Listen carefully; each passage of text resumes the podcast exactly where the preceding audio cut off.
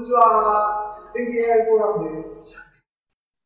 皆さんこんばんはです。えー、2021年10月27日ですね、今日はね。ということで、分かったと。バイディレクショナル RNN っていうのは、あの、思っていた通りだと。ね、あのね、うまくいかなかった、えっ、ー、と、ベンジオたちの2020、2014年のあの論文の元になった素のシークエンス2シークエンスの論文。これも2014年なんですけどもね。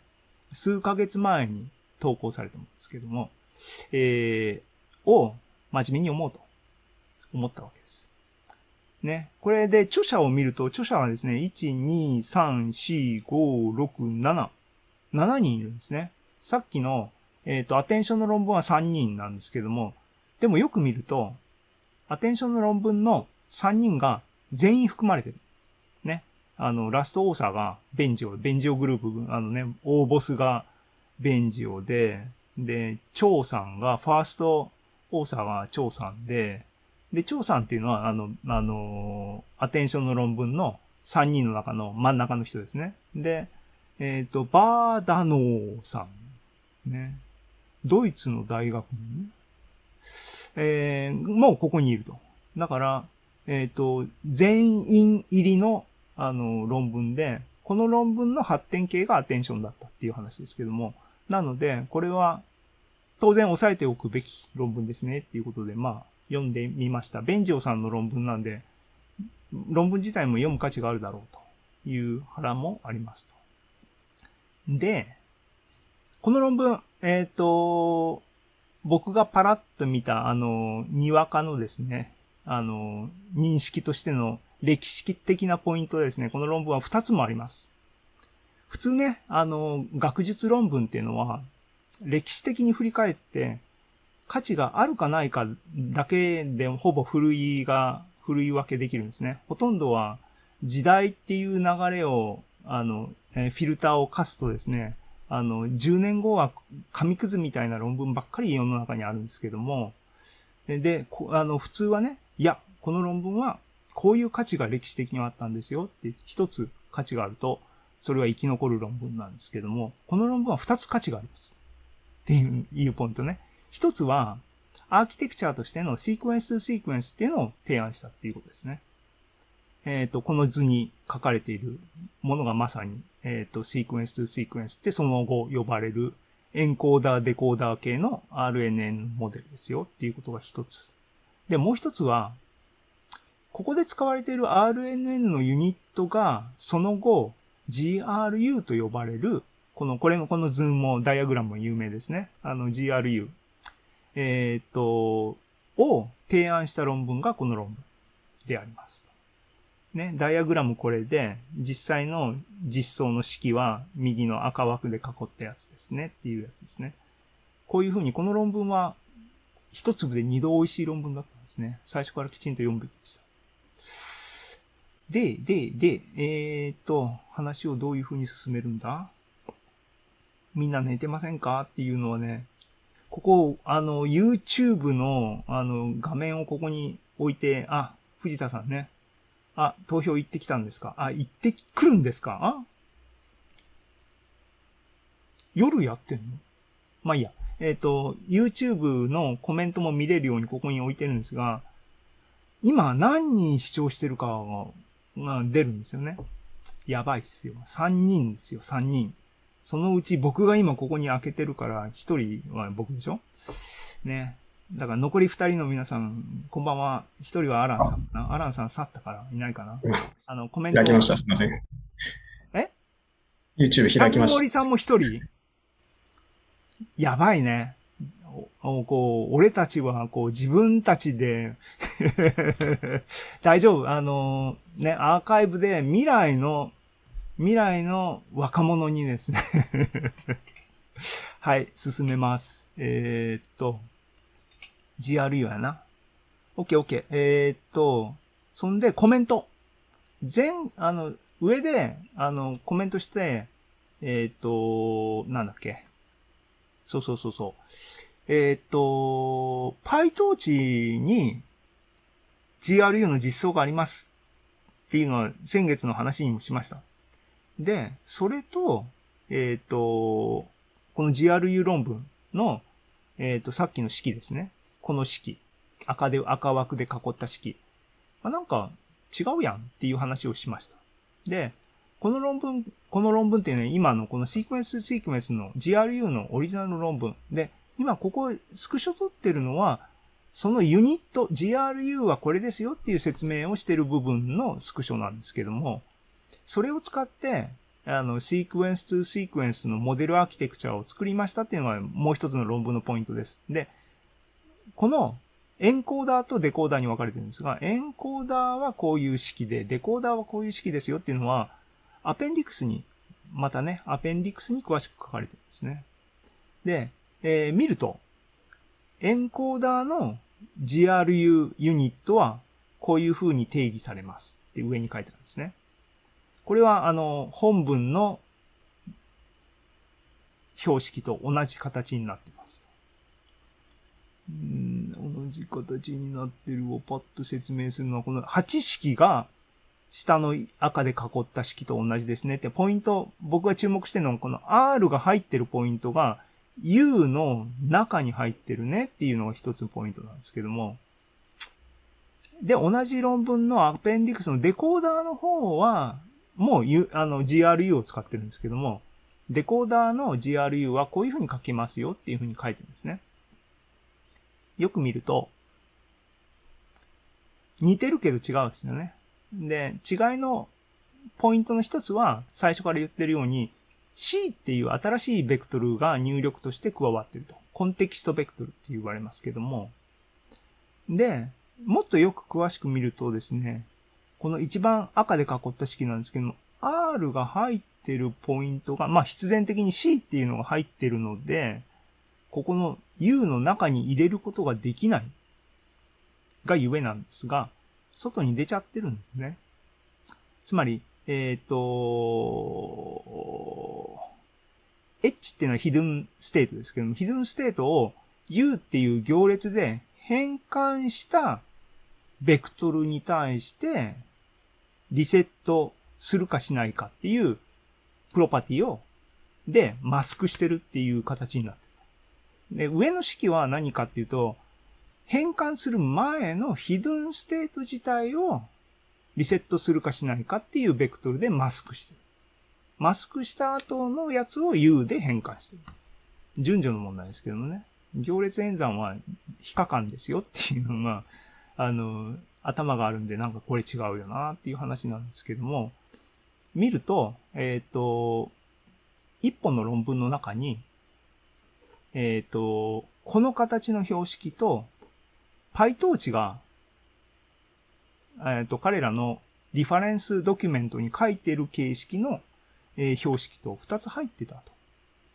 なので、まあ、こっちで実装してるのはあながち嘘じゃないっていうか、彼らは彼らなりの、あの、根拠はここにあるんだろうなとは思いました。で、えー、っていうのは、今この時点ではとりあえずコメントですね。えっ、と、後ろの実装編で説明するかな？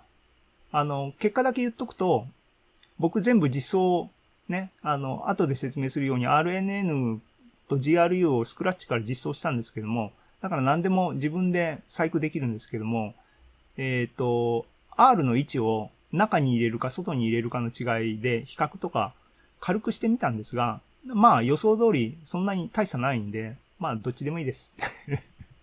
実用上は。あの、で、それの意味は、意味するところは今言った話でね、リセットっていうのをどこに適用するんですかっていう意味が違う、微妙に違うっていうぐらい、その差は微妙ですねっていう話なんで、あんま気にしなくていいポイントでしたねっていうのが、今日の僕の頭の中のオチですけども。で、この論文を読んだ、えっ、と、気づきをもうちょっと進めるのがこの下やな。えっ、と、で、上の方で言ったように、最初の、えっ、と、論文で、あの、書いてあったんだけども、すっ飛ばしてたねっていう部分、あの、グッドフェローのマックスアウトユニットを使うっていう部分に関しても、この論文、1個前の論文ですね。この論文の時点ですでに詳しく書かれてました。で、多分、あっちの論文よりももうちょっとわかりやすいような気がしました。で、これを読んだ範囲において、ふむふむと、大体分かったので、あの、以下の実践編でですね、これ実装してみました。えっ、と、ただ、ただね、今もって、まだ腹落ちしてない部分があるんですね。これ一応、あの、ちゃんもりさんいるから、あれだ、数理クイズだ。数理クイズじゃないけど。これね、ここ、あの、この論文はアーカイブにあるんで、あの、言ってもらえばダウンロードできるんですけども、えっ、と、アペンディクスの A の一番最初、最後なんですけども、えっ、とね、ここなんだよ。G っていうのは一つの行列なんですが、G を L と R、まあ、レフトとライトっていう二つの行列に分割することで、計算効率が、計算効率のためにこういうふうに分割するといいよって書いてあるんですね。これがわかんない。これがわかんない。行列を行列のまま二つに分割して、嬉しいっていうのは、分割しただけで嬉しいはずはなくて、分割されたそれぞれの行列がある特殊なシンプルな形になってたら嬉しいんですけども、ね、例えば 3×3 行列を、3×3 行列を出すために 3×3 行列かける 3×3 行列をしても 3×3 行列が出るんで、二つに分けて、冗長なだけでしょ？で、かつ、メモリーも増えるし、計算量も増えるわけよね。普通に考えたらね。行列を分割するだけだったらね。ここがね、書いてることを僕理解できないんで、分かったら教えてください。あの、後でもいいんでね。あの、はい。あこれ内積なんですかね ?G、うん。だって、あれだよ。まあ内積以外はありえないよ。だって、あの、出力、G が行列だから。ああ、まあ、そうですね。はい。うん。要素ごとにかけるとか、そういうやつで、後ろにこう書いてあるように、これって次元が、レフトの方は k×500 で、ライトの方は 500×1000 次元の2つの行列をに分割すると、いいよって言ってて、だから G っていうのは必然的に、えっ、と、k×1000 行列なわけよね。はい。そしたら、計画線行列だけの方がメモリー効率は圧倒的にいいわけだしさ。計算だって、一回行列積、行列積の計算がね、あの、8が7になる効率化はできるかもしれないけど、この間の話じゃないけどね。無駄だと、ここだから僕、腹落ちしてないんで、なんか、あ、こういうことですよって分かったら教えてください。はい。っていうのが、えーっと、この論文ですね。論文を読む編のですね、シークエンス2シークエンス論文、これ読んだ時の、えーっと、気づきですね。コメントでした。えーっと、皆さんも興味ある方はですね、各自、英語と格闘してみてはいかがでしょうかっていうことですけども、基本的に、あの、シリーズになってるので、この前に僕は、あのね、えっ、と、ベンジオグループの次のアテンションの論文をすでに読んでるので、そういう意味ではすごく読みやすい。こうこういうふうに、あの、歴史の流れを分かって読むと、あの、はしょれるところはたくさんあるしっていうんでね、あの、楽しいんで、読んでみたらいかがでしょうかと。っていうので、えっ、と、前半部分が終わったんだな。前半部分が終わったんだな。で、で、えーっと、ちょっと、ちょっとペースダウンしようかな。えーっと、45分だもんね。これで多分1時間終わる予定だったからいいんですけども、ここで、えーっと、ね、ちゃんもりさんとの会話タイムにしてもいいんだけど、まあ今、さりげなく聞いて会話ができたんで、まあこのまま粛々と進めようかな。っていうか、あの、ちゃんもりさんはなんかコメントを、なんか近況報告ありますか？そうですね。なんか、ひょんなことから、一個だけ AI を作ることになって、ああ、この間の話？ああ、そうですね。うん。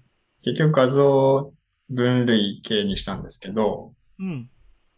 えっと、ビジョントランスフォーマー、あれ、いや、ただ、あれです、あの、学習済みモデルがあったので、使っってみたら、あんまり精度良くなかったなっていう話はありますね。まあ、その、あんまり中身理解してないけど、とりあえず使ってみるかと思って、やってみたんですけど、うん。まあ、あんまうまくいかなかったなって感じですね。ハギンフェイスのモデルをあ、そうです。ああ。うん、僕も、僕も使ってみたけどね。あただ、ただ使ってみたは、あの、キータでよくあるね。やってみたとかね、使ってみたぐらいの話で、なんか、なんかそれ自体で、学びになる時もあるのかもしれないけど、往々にして、はいはいって感じで、そっからどうすりゃいいのっていうのは 分かんなかったりするからね。うん。で、なんか、あれだね、トランスフォーマー系で、ビジュアル系のやつってなんか、あの、さ、今日最初から言ってるけども、なんか秋って、あの、AI 系の論文がいっぱい、こう、アーカイブにとかに投稿されるタイミング、シーズンで、いろいろなんか出てますね。あの、今日、今日僕時間余裕があったら、あの、ネタ潰しにそういうのをピックアップしてなんかこういうの面白そうっていうのを紹介したかったんですが、えっ、と、ちょっとね、いろいろ忙しくて、今日、今日の準備するだけですげえ時間食ってしまってできないんですけども、また最近の話題からみたいなんでやりたいし、そもそもこれ今 NLP でわざわざこれやってるのは、あの、ビジョントランスフォーマーじゃないですけども、トランスフォーマーを完璧に理解するためにやってるんで、ね、なんかね、あの、ぜひちゃんもりさんも、あの、ビジョントランスフォーマー完璧に理解してください、ぜひ。期あれはい。はい。